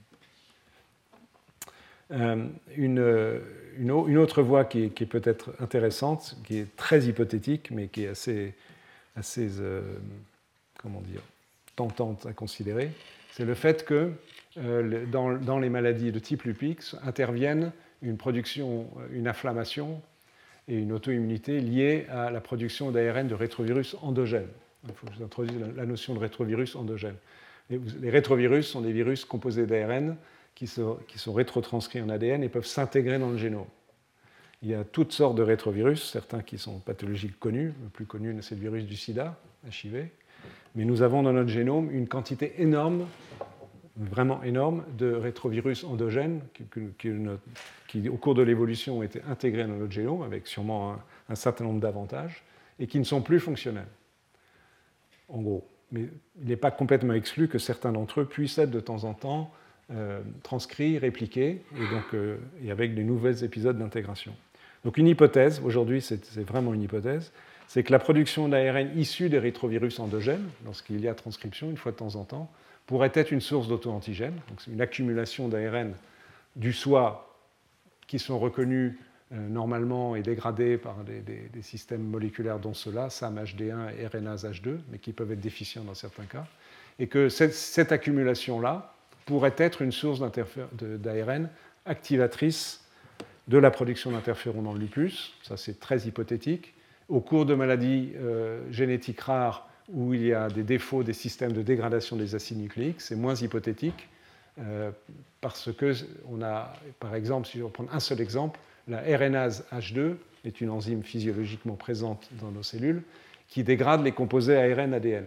Donc, typiquement, si on a une situation euh, de transcription de rétrovirus endogènes, il y a un moment donné, il y a les complexes ARN-ADN, et on sait que les patients qui ont des déficits en RNase H2, c'est une maladie absolument exceptionnelle, ils ont une interféronopathie, donc une maladie inflammatoire extrêmement sévère, euh, qui est due à une accumulation d'interférons.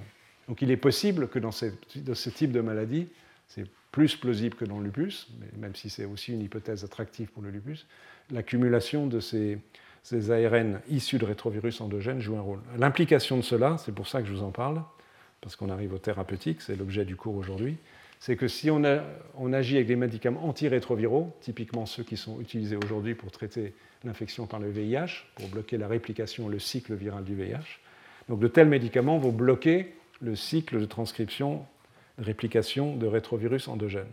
Donc il est possible que les mêmes médicaments qui sont utilisés pour traiter l'infection par le VIH puisse avoir un effet bénéfique dans ces maladies auto-immunes-là. Donc ceci aujourd'hui est de la pure spéculation. Ce qui est en cours, euh, il y a des essais thérapeutiques en cours dans les maladies rares que sont les interféronopathies, où des patients donc, qui ont des, déficits de ces molécules, telles RNase H2, SAM-HD1 et d'autres, je n'entre pas dans les détails, sont actuellement traités par ces antirétroviraux, et dire les résultats préliminaires sont très encourageants. Donc je pense que ceci induira, euh, dans un avenir proche, également l'essai de ces médicaments pour traiter le lupus, selon la même logique. On verra ce que cela donne, mais ce sont des approches euh, intéressantes. Un exemple pratique d'application, pas lié aux antirétroviraux, mais lié aux enzymes, je vais passer ça, mais juste revenir en arrière un instant pour vous montrer ceci. Euh, je vais vous montrer un exemple thérapeutique pour des maladies très rares que sont des pathologies génétique qui provoque un, excès de production d'interférons ou la maladie inflammatoire très sévère avec auto-immunité est bloquée, comme vous allez voir, en grande partie en inhibant, la, kinase ici qui est activée par l'interféron et son récepteur. On va passer ça, on va passer ça. Voilà, le résultat. Ce sont trois enfants, vous pouvez voir les, photos euh, de l'un d'entre eux qui ont une maladie. Ah, j'ai oublié une Oui, il fallait que je vous montre celle-là. Leur maladie, il faut que je vous explique quelle est leur maladie. Ils ont une mutation du gène qui code pour cette protéine ici, qui s'appelle STING.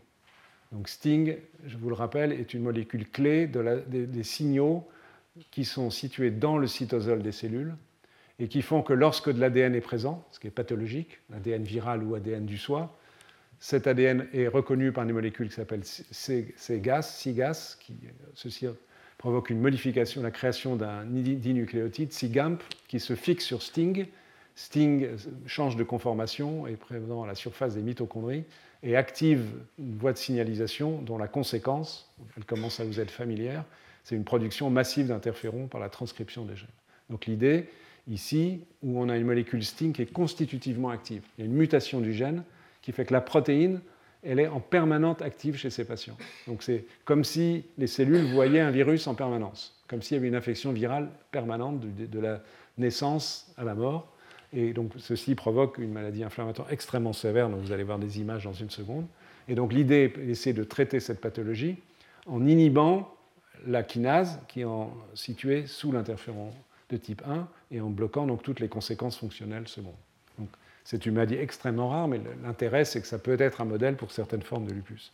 Donc voici quelques images d'une étude clinique qui a été faite récemment chez nous par euh, quelqu'un qui s'appelle Bénédicte Neven avec Yannick Crow. Vous avez ici l'enfant avant traitement. Vous voyez qu'il a des lésions importantes du nez, des joues, des nécroses qui sont liées à une inflammation, une atteinte des, vaisseaux sanguins. La même chose au niveau des pieds, au niveau des doigts, au niveau des ongles. Et vous avez le même enfant un mois et surtout 12 mois plus tard, après qu'il ait reçu de façon quasi permanente une molécule qui s'appelle le ruxotinib, qui inhibe les, kinases JAK1 et JAK2.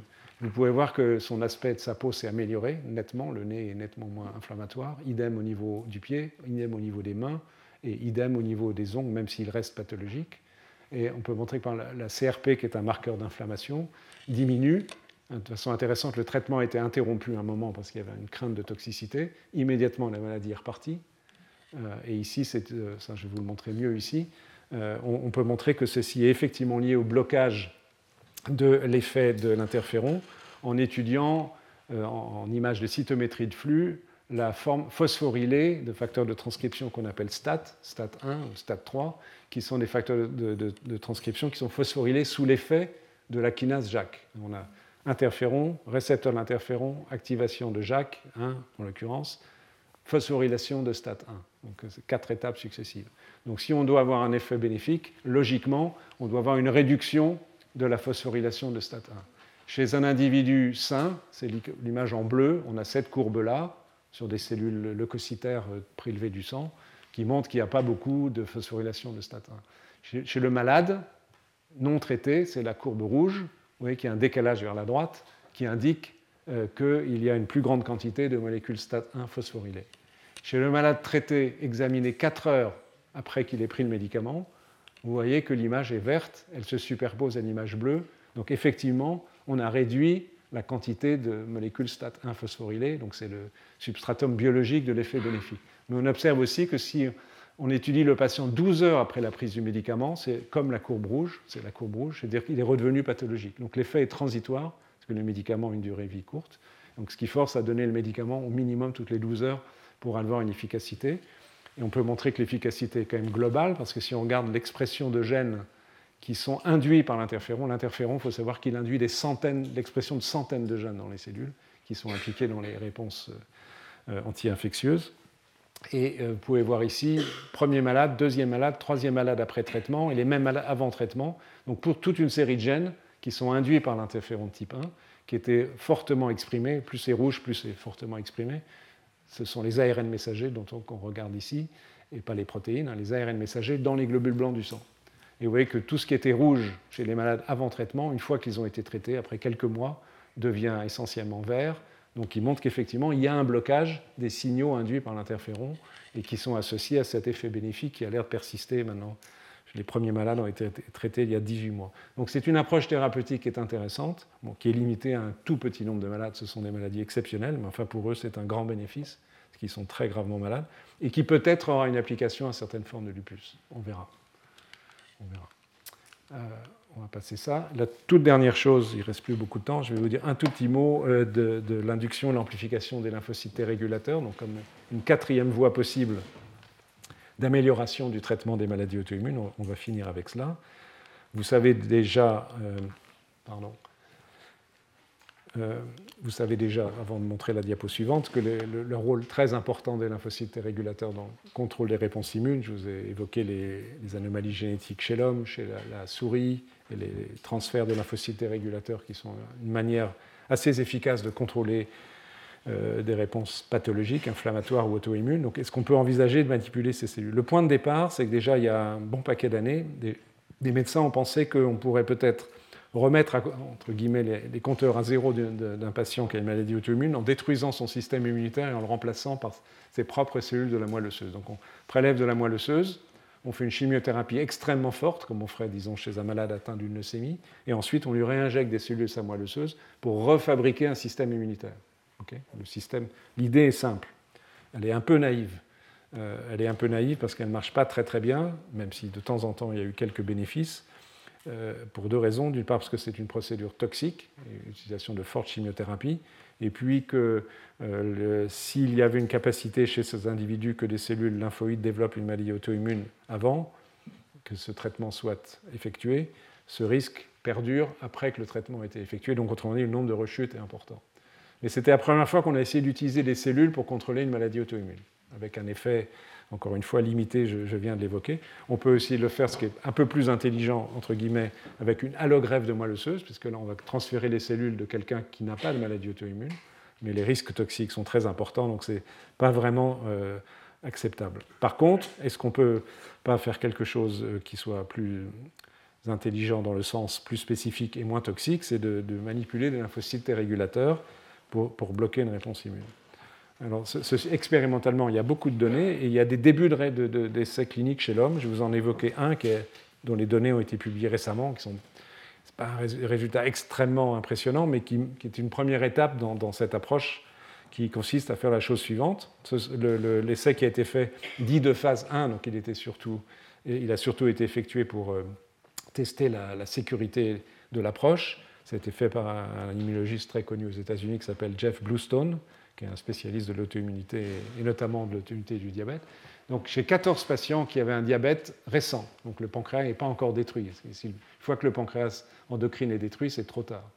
Donc, il a prélevé des lymphocytes du sanguin et il les a euh, expandus in vivo, ex vivo, in vitro, excusez-moi, euh, dans des conditions qui favorisent l'émergence de cellules T régulatrices en triant les cellules qui, ont les caractéristiques de, de cellules T régulatrices, en les faisant se diviser en présence d'un cocktail d'anticorps qui reconnaissent le récepteur T pour l'antigène, une molécule de coactivation et une cytokine, l'interleukine 2, qui est très importante pour l'expansion et la différenciation des cellules T régulatrices.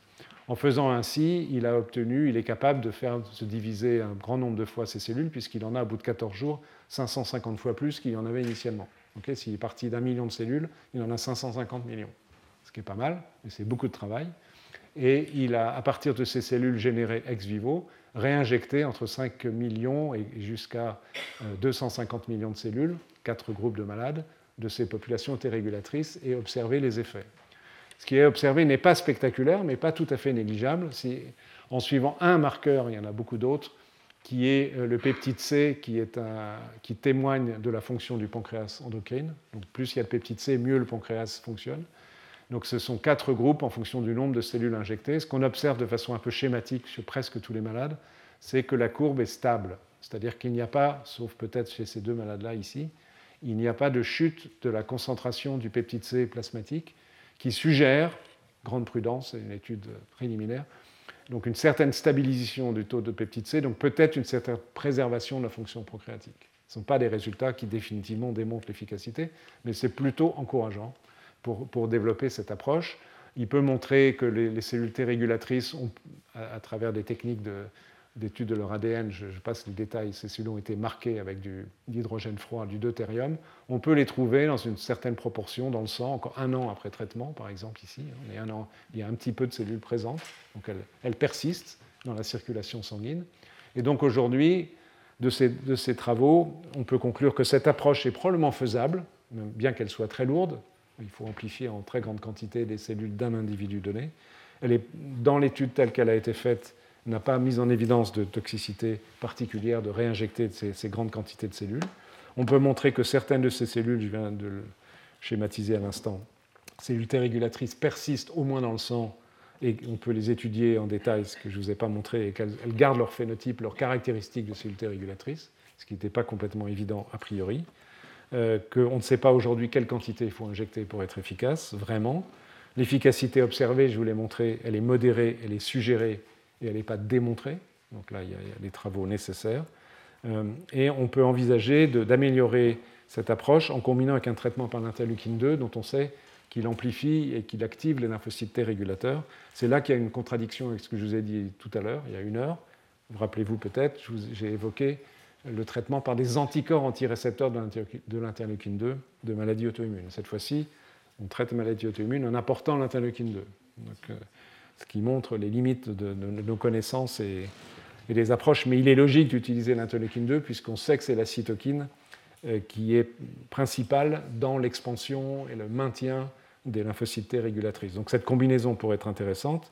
Et surtout, évidemment, euh, l'approche qui serait la plus élégante, mais qui n'a pas été appliquée à l'homme pour l'instant, ce ne serait pas d'utiliser des lymphocytes régulateurs qui ont été activés de façon non spécifique, avec des anticorps qui reconnaissent le récepteur pour l'antigène, mais avec des lymphocytes régulateurs spécifiques des auto-antigènes, par exemple l'insuline, dans le contexte du diabète. Donc ceci a déjà été fait avec un certain succès chez la souris, mais pas chez l'homme. Donc cette approche, elle s'avère complexe, extrêmement lourde, mais pourrait être une source euh, d'avancée pour traiter certaines formes sévères de, maladies auto-immunes. Voilà, je vais m'arrêter là, je vais passer ça. C'est trop long, c'est pas très grave. Pardon, juste pour dire que si on reste sur la thérapeutique, vous voyez qu'il y a beaucoup de progrès à faire. Nous avons un arsenal thérapeutique qui n'est pas négligeable aujourd'hui pour limiter la gravité des maladies auto-immunes, mais vous avez vu qu'il s'agit de thérapeutiques qui ne sont pas spécifiques pour l'essentiel, qui ont des effets secondaires, et on est obligé d'utiliser ces traitements longtemps parce qu'il n'y a pas de traitement curateur aujourd'hui de ces maladies. Donc il y a la justification de nombreuses voies de recherche, j'en ai évoqué quelques-unes qui sont rappelées ici, et qui sont évidemment fondées sur une analyse, la meilleure connaissance possible de la physiopathologie de tel ou tel processus auto-immun, en sachant qu'il y en a de multiples, vous l'avez entendu de nombreuses reprises au cours de, ces cinq ou six cours de, cette année, donc euh, que l'on cherche à cibler la présentation des auto-antigènes, les cellules régulatrices ou d'autres. voilà, je vais m'arrêter là pour euh, ce cours. Si vous avez des questions, je vous en prie, allez-y. Et ensuite, on donnera la parole à, à Marc Dallot. Retrouvez tous les contenus du Collège de France sur www.colège-2-france.fr.